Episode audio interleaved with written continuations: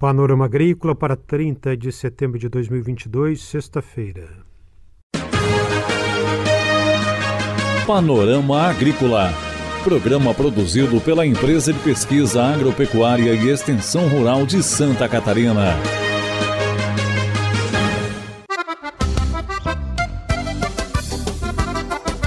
Sexta-feira de lua nova, no ar para você o Panorama Agrícola de 30 de setembro.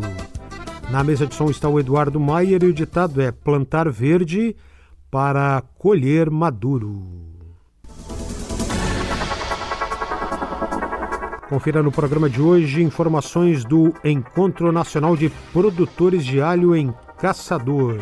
E no Alimento e Companhia, os benefícios do rabanete e do quiabo. Ouça receitas com rabanete e quiabo assados. Dica do dia. Produção de mudas na cultura da cebola. Produção de mudas em canteiros com plantas de cobertura. Após serem enroladas, é realizada a solarização nos meses de dezembro a abril. O local onde será estabelecido o canteiro de produção de mudas deve ser de fácil acesso, preferencialmente plano, com exposição solar norte, livre de plantas espontâneas de difícil controle, próximo a uma fonte de água e afastado de locais onde existe formação de sombra e neblina. Recomenda-se fazer rotação de culturas e adubos verdes neste local e produzir mudas após cada três anos, com vistas à obtenção de mudas saudáveis. O canteiro deve ser implantado em áreas com pH, fósforo e potássio corrigidos. Confira a entrevista de hoje. Agora, no mês de outubro, dias 20 e 21, tem Encontro Nacional de Produtores de Alho em Caçador. O pesquisador Renato Luiz Vieira fala mais sobre esse encontro. O Encontro de Produtores de Alho é um evento nacional. Ele é realizado todos os anos em diferentes regiões do Brasil. Tem como objetivo principal discutir questões que envolvem o setor de alho no Brasil ao mesmo tempo, né, é, trazer ao produtor de alho informações atualizadas da pesquisa é, com o objetivo de melhorar a produtividade de suas lavouras. É, esse ano, a cidade Caçador foi escolhida para sediar o evento é, nos dias 20 e 21 de outubro e terá como tema central é, os desafios, mercado e inovação no setor produtivo do alho. Importante salientar que a escolha da cidade Caçador para sediar esse encontro foi motivada pela estrutura que a cidade possui, uh, também por pertencer a uma importante e tradicional região produtora de alho do Brasil, Planalto Catarinense, né? E por existir nessa região do estado uma das instituições que é pioneira no Brasil na pesquisa com a cultura do alho. Esse encontro será realizado em parceria com várias instituições envolvidas. Renato comenta sobre a programação do evento. O encontro começa então é, no dia 20 de outubro, com um início no período da tarde, é, onde está previsto também uma excursão, é, onde os participantes terão a oportunidade de, de conhecer, visitar lavouras de alho na região de Fraiburgo, Freiburgo, que é hoje um dos principais municípios produtores de alho roxo do estado de Santa Catarina. Né?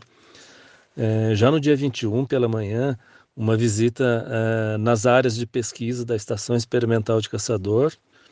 E no período da tarde, é, teremos início então a várias palestras técnicas com pesquisadores especialistas em diversas, diversas áreas ligadas à cultura do alho. É, são palestras sobre desafios de mercado, é, doenças e pragas da cultura, manejo e controle de plantas daninhas, é, um relato sobre a contribuição da pesquisa para o desenvolvimento da cultura do alho no Brasil e ainda uma palestra sobre identificação geográfica do alho no Planalto Catarinense. É, quero deixar aqui então é, um convite para todos, lembrando que esse é um evento não só para agricultores, mas também para técnicos e todos os profissionais ligados à área de produção. Vale lembrar que é um evento gratuito e as inscrições podem ser feitas no site do evento, é uniarp.edu.br barra eventos ou para mais informações, é, vocês podem também é, ligar para os números 49 3561 6432 ou 499 8905 1075. Esse é o pesquisador de caçador Renato Luiz Vieira sobre o Encontro Nacional de Produtores de Alho, dias 20 e 21 de outubro em Caçador. O valor dos alimentos e as melhores formas de consumo.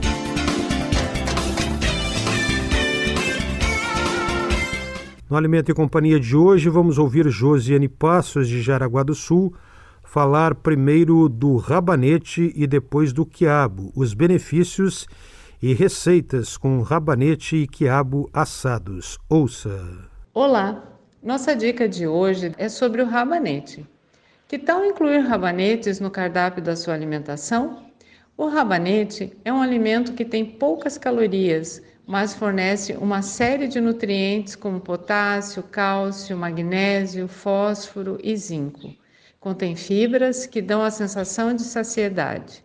As folhas apresentam um alto teor de selênio. O consumo regular do rabanete ajuda no controle da pressão arterial, previne a diabetes, é benéfico para a digestão e possui um efeito diurético. No rabanete, podemos utilizar o bulbo e as folhas. Pode ser uma delícia sozinho ou com um ótimo acompanhamento de pratos crus, em conservas ou assados. As folhas podem ser servidas em saladas, sopas, caldos, sucos verdes, vitaminas e smoothies. A nossa dica é a receita de rabanete assado. Para fazer esta receita, você vai precisar de um maço de rabanetes, duas colheres de sopa de óleo e sal a gosto. O preparo é assim: pique os rabanetes em pedaços grandes, adicione duas colheres de óleo, misture bem com o vegetal até que fique todo envolvido. Coloque o rabanete em uma assadeira untada, espalhe os pedaços uniformemente, deixando um espacinho entre cada um polvilhe um pouco de sal, asse em forno pré-aquecido em 180 graus por 20 minutos. Vire o rabanete na metade do tempo de cozimento para assá-lo uniformemente. Estará pronto quando estiver com uma cor dourada. Experimente o rabanete, você vai se surpreender. Além do rabanete, Josiane Passos fala também sobre o quiabo. Que tal incluir quiabo no cardápio de sua alimentação? Você provavelmente ama quiabo, mas ainda não sabe disso. O quiabo é um alimento muito nutritivo, contém vitaminas A, B, C, fibras e diferentes minerais como cálcio, ferro, fósforo e cobre. O consumo regular do quiabo fortalece a visão, contribui com a formação de ossos e dentes ajuda no funcionamento do intestino, é um alimento de fácil digestão, pode ser utilizado para uma dieta saudável e balanceada. Partes utilizadas da planta: o fruto.